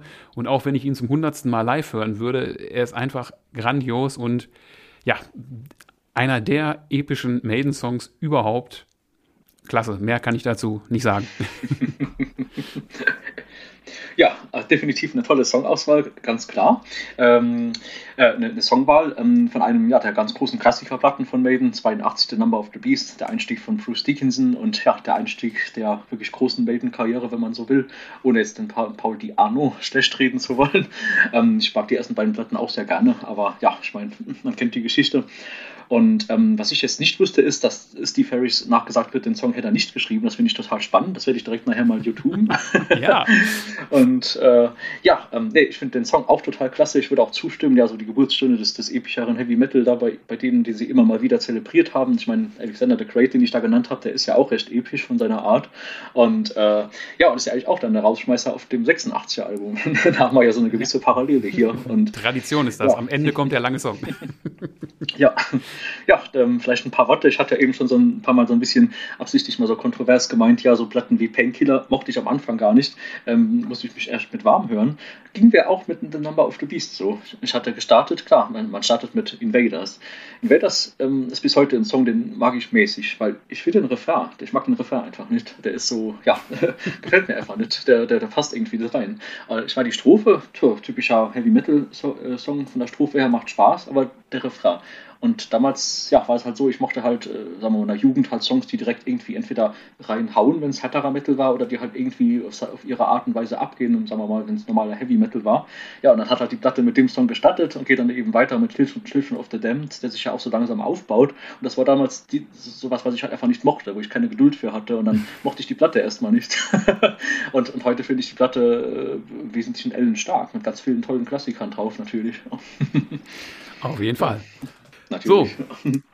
Nun kommen wir zu etwas völlig anderem, wo so mancher vielleicht auch erstaunt ist, dass ich das wirklich mag. Es ist Merciful Fate. Ähm, ich, ich liebe Merciful Fate. Es war für mich die größte Sache überhaupt, als ich es 2022 geschafft habe, Merciful Fate noch einmal live zu sehen auf Wacken. Es war einfach grandios. Ich habe sie das letzte Mal davor, 1900, oh, 97 müsste es gewesen sein, auf der legendären Doppel-Headliner-Tour mit King Diamond gesehen. Ha. Da war damals ha. Into the Unknown gerade ganz neu, ja. das Album, und von ja, King ja. Diamond war The Graveyard neu. Genau, und also ich, ich liebe Merciful Fate und es geht um äh, das Album von 83, Melissa, mhm. und um den Opener, Evil. Weil ich glaube, das ist auch wieder die Geburtsstunde von vielen Sachen, ähm, auch wenn es musikalisch überhaupt nichts damit zu tun hat, glaube ich, dass das eine große Inspiration auch für viele Black Metal Bands später gewesen ist. Also dieses ganze yes. satanische Image, was King Diamond auffährt. Und ähm, ich meine, musikalisch hat das nichts mit, mit Black Metal zu tun. Das ist eher 70er Jahre inspirierter Hardrock, würde ich mal behaupten, von der, mhm. vom Soundbild, aber auch wieder großartige Gitarrenarbeit und ja auch nicht so die, die klassische Strophe-Refrain-Struktur. Ne? Ist ja schon ein bisschen anders, der Song. Und allein der Text, also wenn irgendein Song einen absolut passenden Titel hat, Evil, böse, ja, also ja. als ich den Song als Teenager gehört habe, ich fand das unglaublich böse, was King Diamond da gesungen hat. Ne? Ich wurde auf dem Friedhof geboren unter dem Zeichen des Mondes und ich grabe deinen Körper wieder aus und mache Liebe mit dir. So, uh. also hat mich schwer beeindruckt. Auch hier äh, hätte man jetzt vielleicht Come to the Sabbath nehmen können. Aber nee, also ja. Evil ist für mich der Merciful Fate Song überhaupt. Pff, geht nichts drüber und ja, Geburtsstunde bestimmt für viele Sachen, die danach gekommen sind, auch wenn es musikalisch nichts damit zu tun hat. Also in. Black Metal oder Extremsachen. Ja, ja. Ich meine, also den Einfluss auf äh, Black Metal ähm, später, das war eigentlich so ziemlich das Erste, was ich dachte, als ich den Song jetzt äh, gehört habe, gerade eben. Ähm, also, also als er genannt wurde. Und äh, das ist natürlich nicht zu leugnen, aber ja, es ist, äh, stimme ich absolut zu. Es rein musikalisch ist das natürlich eine ganz andere, wesentlich ältere Baustelle. Und ja, klar, das, ähm, das Debütalbum, äh, ja auch ein alter Klassiker von Merciful Fate. Eine Band, bei der ich gestehen muss, die kenne ich schon sehr lange, aber da kenne ich die Platten wesentlich nicht so gut. Äh, da kann ich jetzt nicht so viel zu erzählen, aber ich, dieses Debüt mag ich definitiv gern. Und ähm, dann dieser, der Song Come to the Sabbath. das ist tatsächlich der erste Song, den ich kannte und den mag ich auch bis heute sehr gern. Und ähm, Wacken, ähm, das war dann letztes Jahr, wenn ich es richtig im Kopf habe, äh, war doch Merciful Fate und die fand ja. ich auch wirklich richtig toll. Genau. Und ich fand es schön, die einfach mal wieder, also endlich mal zu sehen. Für mich war das jetzt das erste Mal halt eben. Ähm, King Diamond hingegen habe ich 2016 auf dem Graspop schon gesehen. Da hat man aber leider beim Publikum auch gemerkt, okay, die haben eben am Bekanntheitsgrad verloren, eben weil sie so schon lange keine Platte mehr gemacht haben. Aber ähm, trotzdem so oder so King Diamond ganz toll. Und auf die damalige 97er Tour, ähm, da, von der wusste ich noch nichts. Ähm, da bin ich jetzt neidisch drauf. Da wäre ich auch gerne gewesen. es war es epochal, kann man nur sagen. Es war wirklich das einzige Mal, dass King Diamond und Merciful Fate gemeinsam auf Tour waren. Und ja, ich war dabei, in der Zeche in Bochum. Ich glaube, es war mein erstes Konzert in der Zeche in Bochum. Ha, das ist legendär. Wow. Auf jeden Fall. Ja, ich bin, halt, ich bin halt ein paar Semester älter als du. Klar.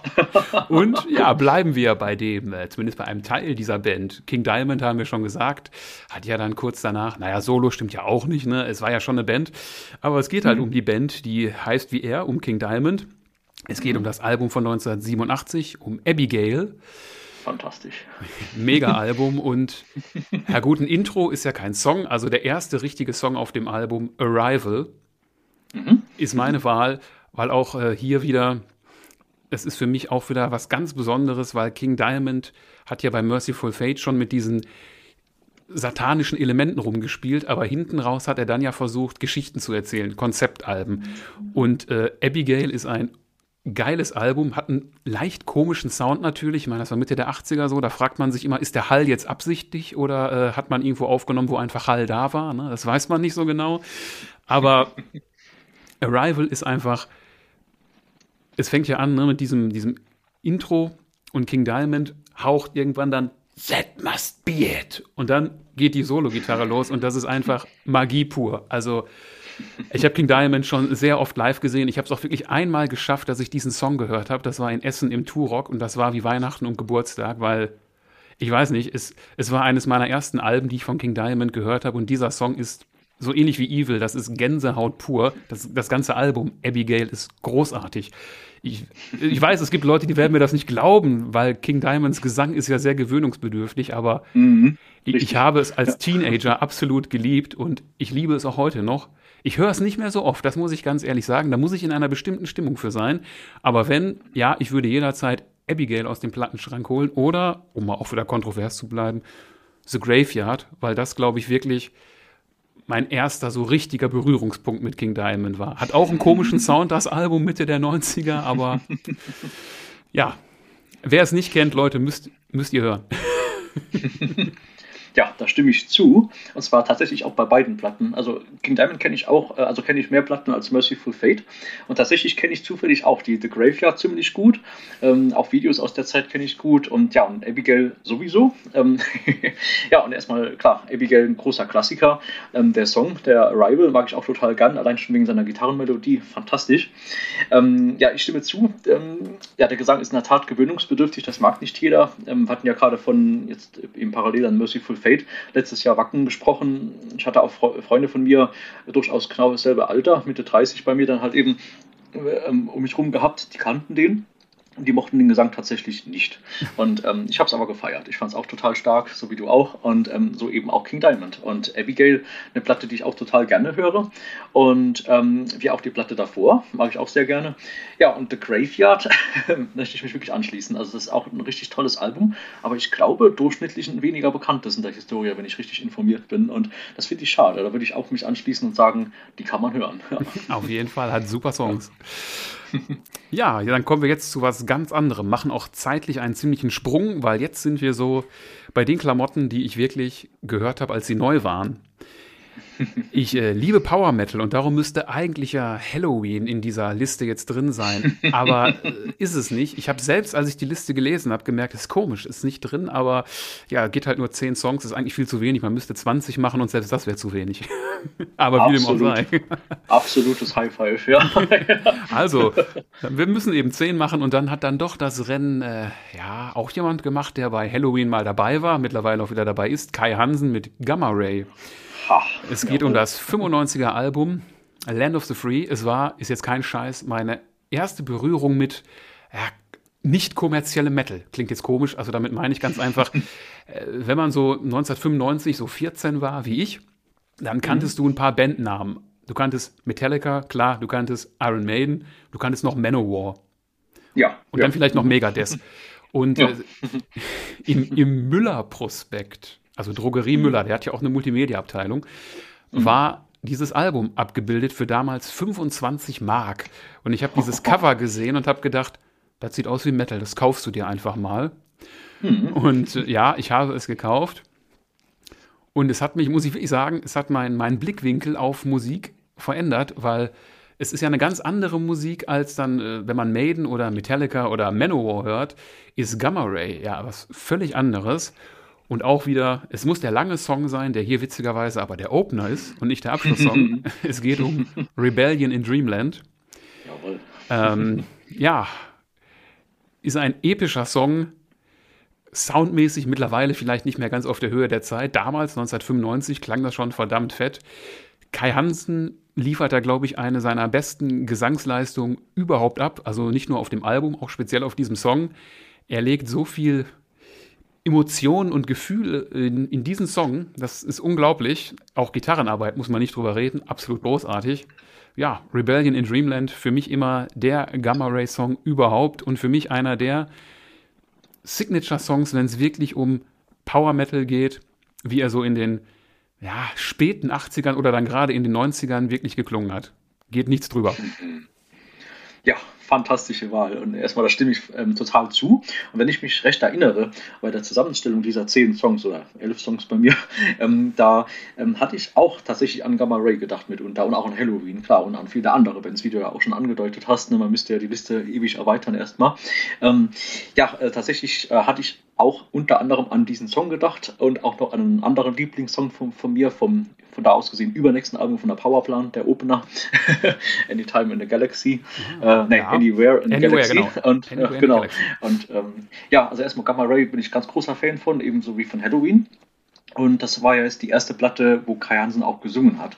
Und äh, vorher war ja in den ersten drei Platten Ralf Schepers, der dann später mit Primal 4 so richtig, richtig äh, bekannt wurde, möchte ich mal behaupten. Genau. Ähm, war ja dann drauf. Und ja, geschmacklich muss ich auch sagen, ähm, finde ich die erste so richtig, richtig starke ähm, Gamma Ray Platte eben die äh, Land of the Free Part 1 95. Ähm, von den ersten drei Platten, also die ersten beiden, die finde ich nur so mäßig. Die haben so, sind so ein paar coole, coole Nummern drauf, aber ich mag von den ersten drei Platten, nur die dritte wirklich gerne, die Insanity Ingenious 93. Die hat einige schöne Hits. Ähm, aber ja, Ralf Schepers mag ich halt viel lieber bei Primal 4, einfach weil da für mich einfach viel mehr Hits dann dazu sind ähm, im Vergleich zu den ersten drei Gamma Ray Alben. Aber gut, kann man sich drum betteln. Jedenfalls ähm, Land of the Free, ganz großer Klassiker, kennt man ja so. Auch Land of the Free Part 2, 2007, sehr cool. Und äh, Gamma Ray, da kenne ich auch tatsächlich alle Platten. Und ähm, wie gesagt, ganz großer Fan. Und ich finde, die haben viele starke Platten gemacht. Also ab 95 ich erstmal eigentlich gar keine Platte mehr, wo ich sagen würde, die ist jetzt nur so halb gut oder sowas oder sogar schwach. Also ich finde, die haben bis 2014, das war dann das letzte Album, ähm, bis heute leider. Klar, kam halt eben die Halloween-Reunion Reunion dazwischen. ähm, ja, aber ich finde eigentlich alle Platten bis dahin gut. Aber welches die beste ist? Hm, schwierig. Also entweder auch die, also eben diese 95er oder, und oder eben die, würde ich sagen, Powerplan von 99, die ist auch so richtig, richtig gut und die New World Order 2001. Das wären so meine drei Favoriten von Gamma Ray und da kann man sich drum betteln. Soll ich dich noch einmal kurz neidisch machen? Ich habe Oha. Gamma Ray 1997 auf der Somewhere Out in Space Tour gesehen. Großartig, ja, da bin ich in der Tat neidisch drauf. Ja. Hätte ich drauf gewählt. Ich möchte dich nicht ärgern, aber es ist. nee, nee, nee. Ich mag das. Großartig. Ja. Und bleiben ja. wir im, im, gleichen Jahr, 1995. Ja, manche nennen sie die blinden Gardinen, klar, Blind Guardian. 95, welches Album kann es sein? Imaginations from the Other Side. Other Side, ja. Und auch direkt äh, den Song, mhm. um ihn direkt rauszuhauen. Warum? Ja, ähm, Imaginations from the Other Side ist für mich die perfekte Symbiose, die Blind Guardian gemacht haben, so diese Verschmelzung zwischen ihren eher Speed und hinten raus dann Power Metal Tagen zu dem hin, was sie heute haben, weil heute läuft das ja mancherorts eher so unter Progressive Metal. Mhm. Und dieses Album ist so wirklich für mich the best of both worlds, kann man sagen. Du hast die aggressiven Sachen drin, du hast die schon diese progressiv angehauchten Sachen drin und Imaginations from the Other Side ist einfach ein Song, ich kann das gar nicht so richtig in Worte fassen. Er fängt ja mit diesen komischen, gruseligen Sounds an und dann kommt dieser Glockenschlag und dieser mhm. leicht seltsame Rhythmus. Ne? Das ist ja nicht so der klassische Rhythmus, in dem du einen Metal-Song spielen würdest. Ne? Mhm. Und wenn dann irgendwann bricht ja das Schlagzeug-Inferno los und die Gitarren drüber und das ist einfach nur, dass man denkt, boah, also, das ist jetzt wenig äh, musiktheoretisch, es ist einfach nur das, was es in mir hervorruft. Das hat mich schon immer unwahrscheinlich gepackt und äh, war auch live absolut äh, großartig. Boah, letzte Gelegenheit, um dich neidisch zu machen. Kennst oh. du von Blind Guardian The Forgotten Tales? Ja, da ist, ein, da ist eine Live-Aufnahme drauf von The Bart Song aus der Düsseldorfer Philipshalle hieß sie damals noch. Da war ich bei.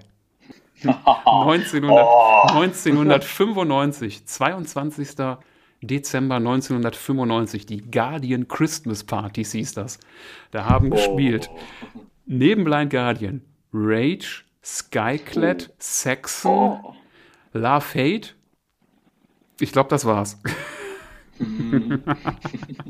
So, jetzt höre ich auf damit. oh Mann, ich werde halt Nacht davon träumen. Ja, ja aber ja, zum, zum Gesamtsound äh, erstmal und äh, einfach so, I feel it.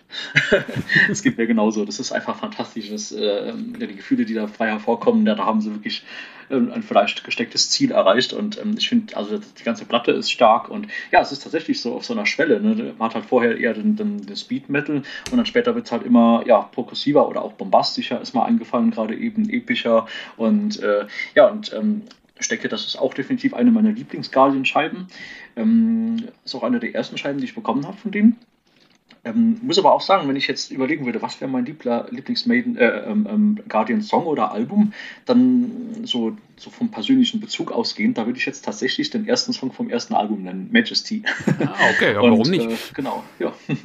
genau, wo auch viele, also ich denke, die meisten würden jetzt sagen, nenn mir mal einen Favorit aus ihrer Speed Metal Phase, da würden natürlich alle Valhalla sagen vom zweiten Album. aber, nee, äh, ja. ich würde Banish from Sanctuary nehmen. Ha, Großartig, ja. Zweiter Song, sehr geil, sehr geil. Auch super gut. Ja. So, weiter geht's. Ich habe es eben schon gesagt, ich habe sie bei diesem Konzert live gesehen. Es geht um Rage. Ha. Fleißigste Metalband aller Zeiten. Ja, das auf jeden Fall. Und ja, die habe ich dann bei diesem Konzert gesehen, habe sie da kennen und lieben gelernt. Damals war von ihnen das Album Black in Mind ganz aktuell. Mein mhm. Song ist auch eben von genau diesem Album. Und das ist jetzt, glaube ich, auch ein Song, wo so mancher völlig irritiert sein wird.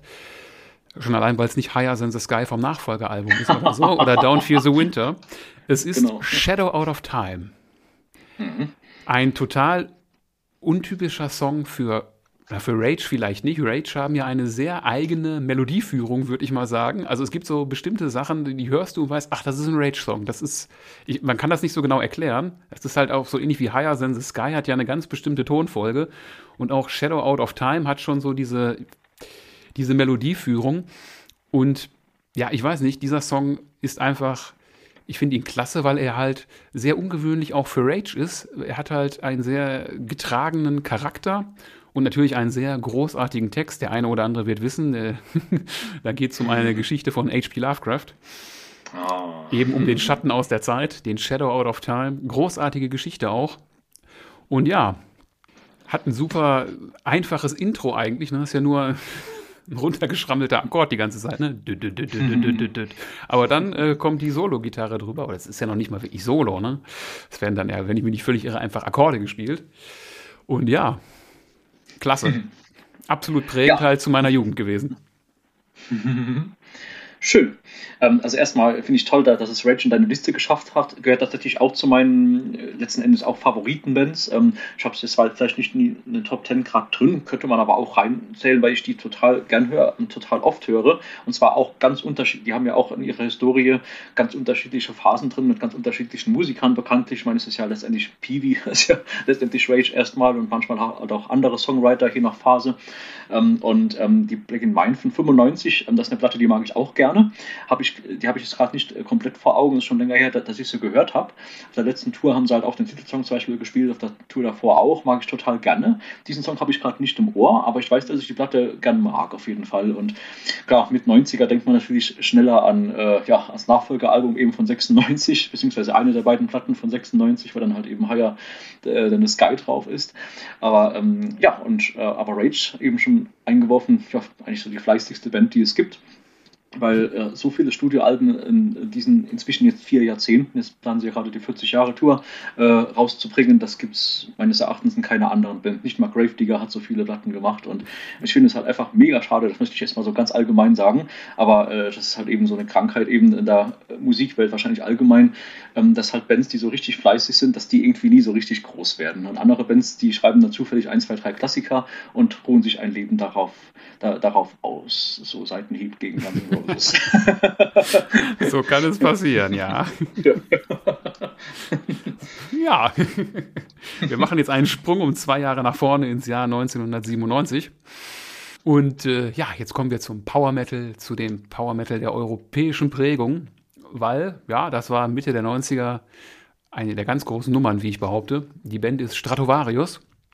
Das Album von 97 hört auf den Titel Visions. Und äh, der Song, der es hier sein soll, ist der Opener. The Kiss of Judas. Großartig. ist halt, ne, es ist, es ist Power Metal. Die, der europäische Power Metal, also ich hätte gesagt, wenn es eine Referenz für mich gab, wie Power Metal zu klingen hat, war es dieses Album. Es hat eine glasklare Produktion. Du kannst jedes Instrument absolut fantastisch hören. Du hörst, dass da unglaublich begnadete Musiker am Werk sind. Man muss sich allein nur mal die äh, Bassläufe anhören von dem guten Mann, dessen Namen ich jetzt sowieso falsch aussprechen werde. Jari Kainulaien, wenn ich mich nicht irre. Und äh, auch ansonsten, also über Timo Tolki und Jens Johansen muss man, glaube ich, kein Wort verlieren, wenn sie sich in der Solo-Passage duellieren. Großartig und halt nicht einfach nur Power Metal, der vielleicht platt ist, gibt es ja auch manchmal. Ne? Ist ja, ja auch ein durchaus. Ja. Ähm, nachdenklicher Text, um den es dann da auch geht. Ne? Kiss of Judas, ja, Betrug und weiß ich nicht was alles, ne? den größten Betrug aller Zeiten, nach Auffassung mhm. mancher Leute. Ähm, ja, und halt auch dann immer noch zu dem Zeitpunkt ja noch mit neoklassischen Elementen, was hinterher bei Stratovarius ja gerne so ein bisschen in den Hintergrund gerückt ist. Aber ja, Visions und dieser Song, ja, wenn irgendjemand mich fragen würde, wie klingt europäischer Power Metal aus den 90ern würde ich sagen, dieses Album, dieser Song, dann weißt du alles. Vielleicht ein bisschen langsam, würde manch einer jetzt sagen, ne, weil The Kiss mhm. of Judas ist jetzt ja kein, keine Abtempo-Nummer, aber ja. großartig. Toll. Also, eine also auch richtig starke Wahl, auf jeden Fall auch. Ähm, ja, erstmal äh, ja, eine interessante Sichtweise, so der, der, europäische Power Metal der 90er Jahre. Ähm, ich denke, das ist durchaus plausibel. Also ähm, Stratovarius war ja gerade da, in der Zeit wurden die ja eine echt große Nummer und auch die Jahre danach. Und äh, gut, ich meine, die sind immer noch eine große Nummer, aber ich glaube, damals waren sie beliebter als heute, wenn ich richtig informiert bin. Und ähm, ja, ganz tolle Musiker ähm, am Werk. Da war ja dann auch schon der, ja, der zweite Timo in der Band äh, als Sänger. Vorher war ja der Tolki-Sänger. ja. Und äh, ja, und ähm, klar, ähm, ich meine, kann man sich geschmacklich drum, äh, drum streiten, aber Timo Tol Tolki bleibt für mich mehr der Songwriter und Gitarrist und Chef der Band damals, aber als der Sänger. Aber gut, ja, ähm, nee, auf jeden Fall eine ganz tolle Nummer und mag ich auch sehr, sehr gerne, gehört auch zu meinen Lieblingssongs der Band. Ähm, die Platte ist auch stark, auch die umliegenden Platten mag ich sehr gerne. Ähm, und das ist auch eine Band, die, also kenne ich nicht ganz alle Platten, aber die meisten und ich finde, die haben auch immer wieder gutes Material abgeliefert oder bisher gutes Material und ähm, es ist halt eben schade, es ist eine der Bands, die sich heute streng genommen ja eigentlich gar nicht mehr so nennen dürften, weil kein einziges Gründungsmitglied mehr dabei ist, so wie auch bei Sepultura zum Beispiel. Ja. aber ja, so ist es halt.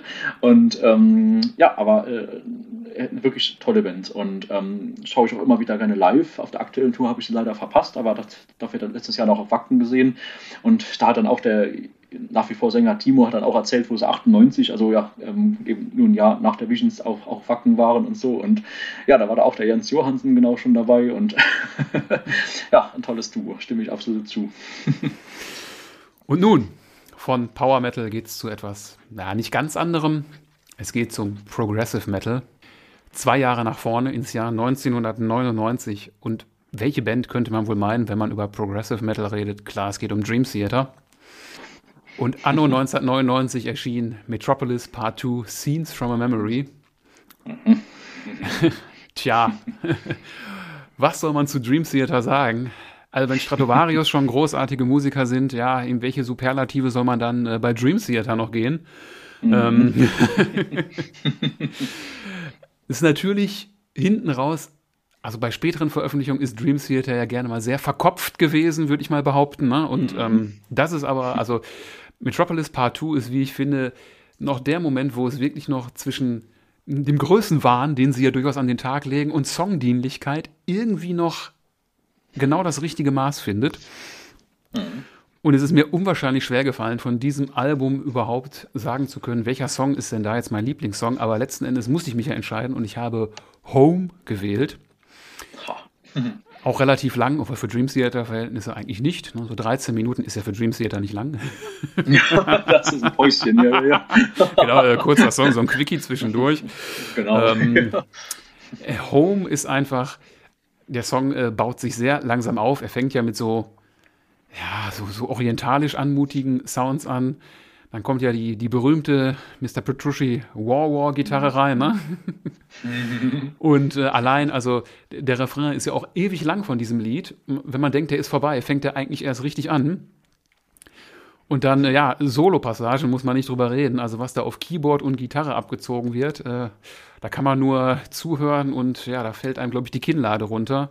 Auch live damals auf der Tour 2000 äh, gesehen in Düsseldorf ist äh, unglaublich gewesen. Vorbands waren Spock's Beard damals. Spock's Beard, ja. Ja, die waren der Vorband. ja.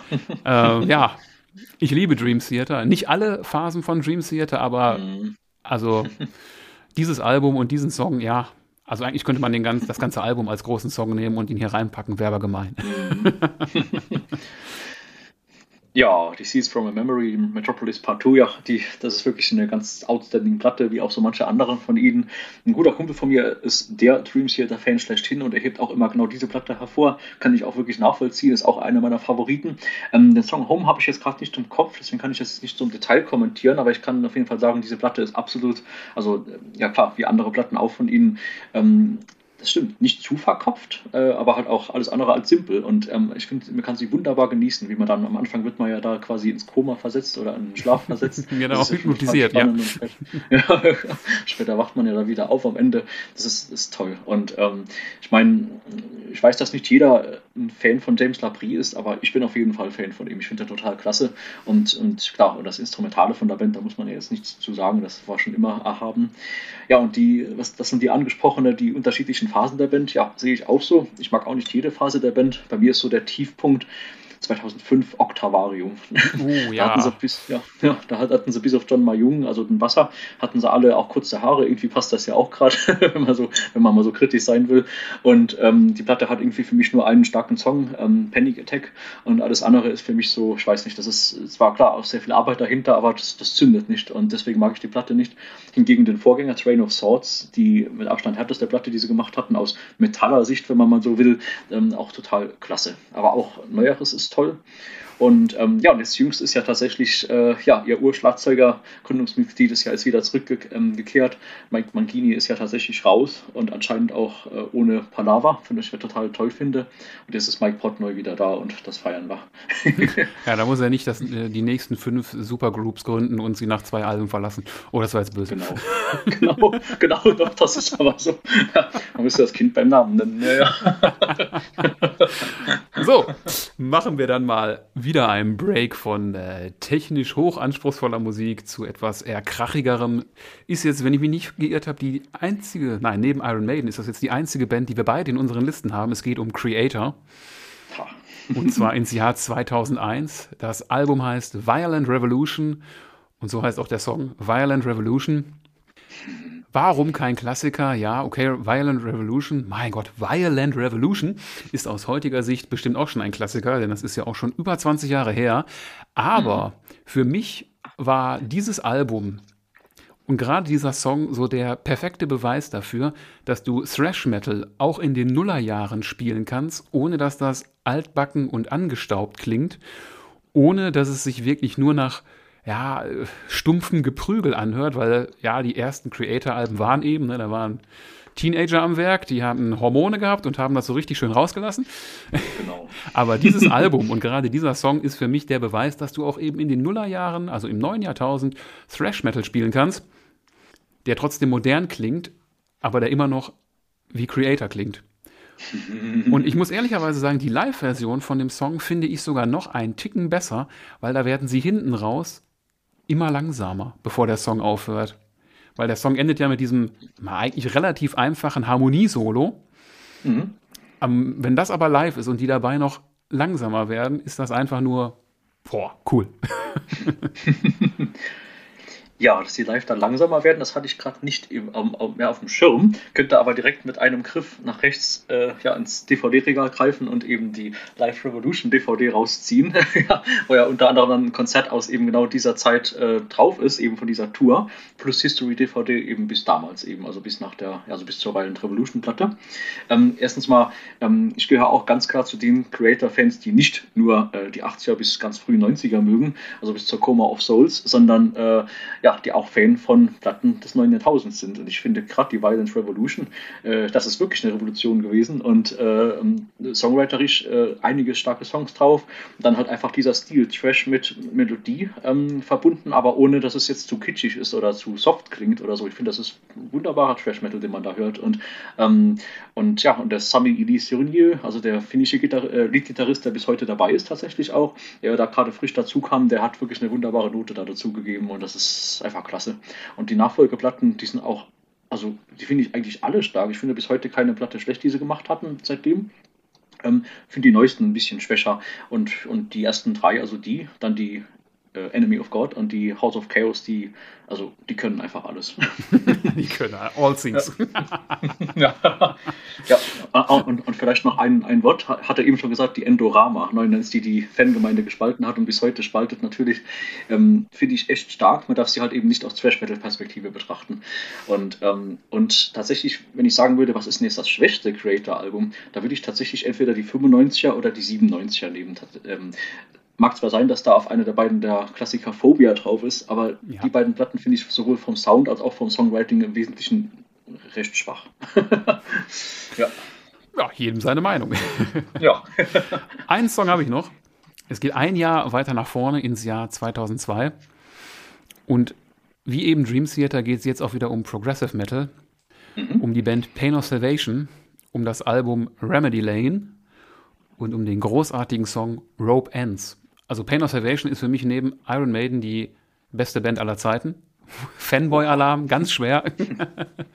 und ähm, ja, Progressive Metal, der aber, wie ich finde, nicht immer oder eigentlich selten so verkopft klingt, wie es bei Dream Theater hinten raus passiert, der trotzdem technisch aber seine anspruchsvollen Momente hat und wo manchmal auch ganz simple Sachen gemacht werden um bestimmte äh, Klangbilder zu erzeugen. Also bei diesem Song ist es zum Beispiel so, dass du die beiden Gitarren, die du hörst, die eine hast du auf dem linken, die anderen auf dem rechten Ohr natürlich, und die spielen eigentlich immer nur einen Ton, aber halt immer im Wechsel.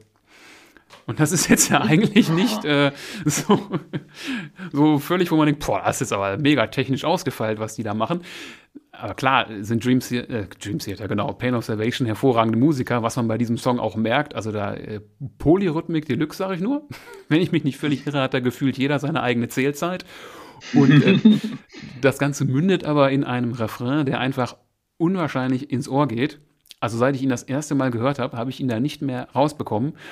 Und äh, das war auch wirklich so das letzte Mal, muss ich sagen, dass ich auch im äh, höheren Alter ist jetzt auch Quatsch, ne, wenn man da so 23 oder so war. Also ich habe ihn nicht gehört, als er erschienen ist, so drei bis vier Jahre mhm. später. Aber das war das mhm. letzte Mal, dass wirklich noch etwas etwas so stark in mir bewegt hat, dass ich gedacht habe, oh, das kanntest du so noch nicht. Das habe ich seitdem wirklich sehr selten gehabt. Und darum, dieser Song ist einer meiner wirklich, kann ich ruhigen Gewissens sagen, absoluten Lieblingssongs. Wenn ich wirklich einen absoluten Lieblingssong nennen müsste, würde ich wahrscheinlich sogar genau diesen nehmen, Rope Ends von Pain of Salvation. Auch wenn es nicht Power Metal ist, obwohl ich Power Metal liebe, aber ja, großartige Band, großartiger Song, kann ich jedem nur allerwärmstens empfehlen. Ha, das fand ich total ähm, inspirierend. Und jetzt kann ich dir mal die Schuhe ausziehen. Du sagst, das ist möglicherweise dein absoluter Lieblingssong ich habe die Band, glaube ich, einmal in meinem Leben gehört und habe sie auch gar nicht im Kopf. okay. Ja. Aber gut, klar, bei, bei 12 Millionen Bands gefühlt, klar, da, manches kennt man gut, manches mittel, manches gar nicht. Das ist, so ist es halt eben, das ist jetzt Zufall. Schade, dass das ausgerechnet der letzte Song bei dir in der Liste ist, aber gut, kann man ja nicht wissen. Ähm, nichtsdestotrotz, das da hat mich jetzt total inspiriert zu hören, was die so machen. Auch allein schon das mit der äh, unterschiedlichen Zeltheit gefühlt bei den unterschiedlichen Bandmitgliedern, finde ich ultra spannend und da möchte ich sehr gerne mal die Tage in Ruhe reinhören. Aber du kennst ja. wahrscheinlich sowas wie Mishuga, oder? Da ist das ja auch ja, sehr Mishuga gerne. kenne ich, ja, auch schon live gesehen, ja. Genau. Mhm. Ja, damit wären wir mit unseren Listen durch. Oh, wir haben ja eine echt lange Folge aufgenommen, das macht aber nichts. ja, wir hatten noch so eine kleine Hausaufgabe, weil wir haben uns folgende Mission gesetzt. Wir haben gesagt, okay, wenn wir jetzt schon die musikalischen ja, Vorlieben des anderen kennen, versuchen wir mal etwas dem anderen zu empfehlen. Möchtest du damit starten? Ja, Dankeschön. Sehr gerne starte ich. Und ähm, ja, ich habe mir da mal was überlegt. Ähm, ähm, eine neuere Band, die ist äh, aus, aus, ähm, aus den USA, aus Pennsylvania. Und die heißen, da bin ich mir gar nicht mal sicher, wie man die ausspricht. Man schreibt es Zoomer Lens, Zoomer Lens wahrscheinlich. Und ähm, das geht so in die Richtung Power Metal bis Heavy Metal und ein bisschen progressiv. Und die haben letztes Jahr eine Platte gemacht, die heißt Dream Killer. Und der Song, den ich ausgewählt habe, und das fiel mir eigentlich eher schwer, weil die Platte im Gesamten total stark ist, äh, heißt Force of a Storm. Äh, und gibt es auch ein Musikvideo dazu also bei YouTube zu finden zum Beispiel. Und das ist wirklich eine Band, die habe ich auch durch ja, so einen typischen Zufall halt entdeckt. Man, man, man bekommt ja immer so die automatischen Empfehlungen und äh, ja, und die Band, die hat wirklich direkt reingeschlagen. Die könnte ich eigentlich auch, äh, wenn ich streng nehme, in meine Top 10 mit reinnehmen. Die ist wirklich eine Platte von Anfang bis Ende super gut und stilistisch ähm, würde ich sagen, am ehesten Power Metal, aber nicht durchgehend Power Metal. Manchmal hat es ein bisschen hardrockige bis rockige Anleihen auch drin, auch so ein bisschen AOR-Anleihen stellenweise, weil ich total klasse finde. Und, ähm, und der Gesang, da möchte ich mal noch gerade betonen, weil wegen progressiv und so, ähm, der erinnert mich sehr an alten Jock Tate von alten Queensryche. Oh, jetzt wird spannend. Dir, könnte dir bestimmt gut gefallen, könnte ich mir wirklich vorstellen, jetzt wo ich diese Songliste mal abgleiche von dir mit diesem okay. Album. ja. Sagt also mir in der Tat erstmal be bewusst nichts, okay? Vielen Dank dafür. Mhm. Ja, gerne. ja, äh, wir haben ja lang und ausufernd darüber gesprochen. Du magst äh, Thrash Metal, du magst auch Death Metal. Und ich habe mir so überlegt, okay, es gibt eine Band aus meiner ehemaligen Heimatstadt Essen, die heißt äh, My Dominion. Und die haben ganz aktuell eine neue Single veröffentlicht, die heißt Riot. Ist, äh, ich würde mal wirklich sagen, Oldschool Death Metal, hat mich so ein bisschen an äh, Obituary erinnert. Toll, ich liebe Obituary, ja, großartig. ja, dann erstmal vielen Dank äh, für diese sehr aufschlussreiche lange Zeit. und äh, ja, ja. ja, wenn ihr bis zum Ende zugehört habt, da gehe ich natürlich stark von auf, weil wer hört nicht gern zwei Leute fachsimpeln über die beste Musik der Welt? Dann äh, freuen wir uns, dass ihr dabei seid. Alle Songs sind natürlich in der äh, Playlist zum Podcast. Und mhm. ja, ich würde mal sagen, die letzten Worte gebühren dir, inklusive wahrscheinlich einer kleinen Werbeeinlage für deine Band, weil da ist ja was schwer in, in Planung ist falsch, in der Mache, würde ich mal sagen. ja, genau, in der Mache. Also erstmal auch vielen Dank für das ähm, tolle Interview, für, für, das tolle Gespräch. Das hat super Spaß gemacht. Ähm, ich glaube, da könnten wir jetzt noch Stunden weiterreden. Es wird absolut nicht langweilig. Und äh, ja, kann man ja auch mal wiederholen auf, auf anderem Wege. Ja, ähm, nee, ähm, hat total viel Spaß gemacht und ich höre auch sehr gerne in die Bandempfehlung mal rein, ähm, My Dominion. Und ähm, ja, ein kleines bisschen Werbung. Vielen Dank dafür auch. Ja, seit, äh, also ich mache auch schon seit vielen Jahren Musik im, im, im saarländischen und auch auch ähm, Umkreis ähm, Underground. Und jetzt habe ich eine neue Truppe am Start. Ähm, die heißen, so wie das 2004er Unleashed-Album, Sworn Allegiance, ähm, also geschworene Eid oder geschworene Treue übersetzt. Und wir spielen, also wir nennen das Blackened Thrash Metal, hat aber gelegentliche Ausflüge auch mal den Oldschool Death Metal, so, so Richtung Hail of Bullets und ein bisschen Bull Thrower ist auch mal drin und sowas.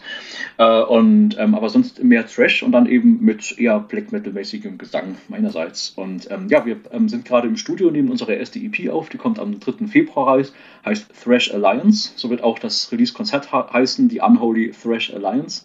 Drei Bands und in Saarbrücken im Saarland stattfinden. Und nächstes Jahr nehmen wir dann auch unser Debütalbum auf. Das wird auf den Titel The Toxic Twins hören.